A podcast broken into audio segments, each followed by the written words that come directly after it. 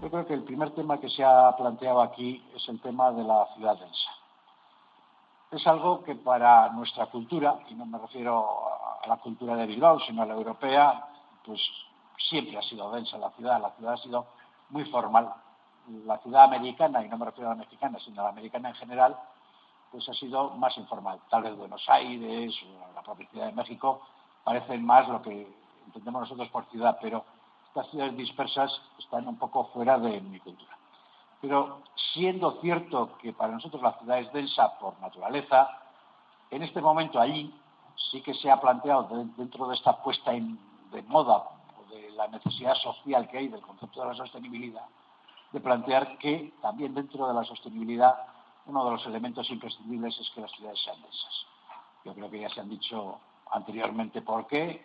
Tiene que haber menos kilómetros de redes de servicios, de calles y de aceras por habitante, porque si no es insostenible mantenerlos.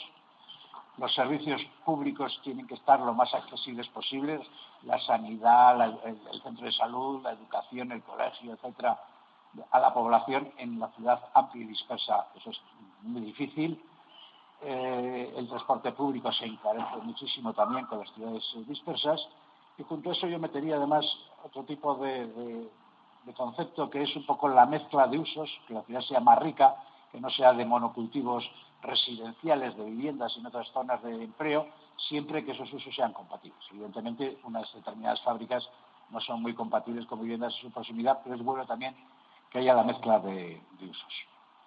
Como decimos allí, el suelo es un bien escaso, lo mismo que se dice del agua, aunque tengamos aparentemente agua en abundancia o suelo en, abundancia.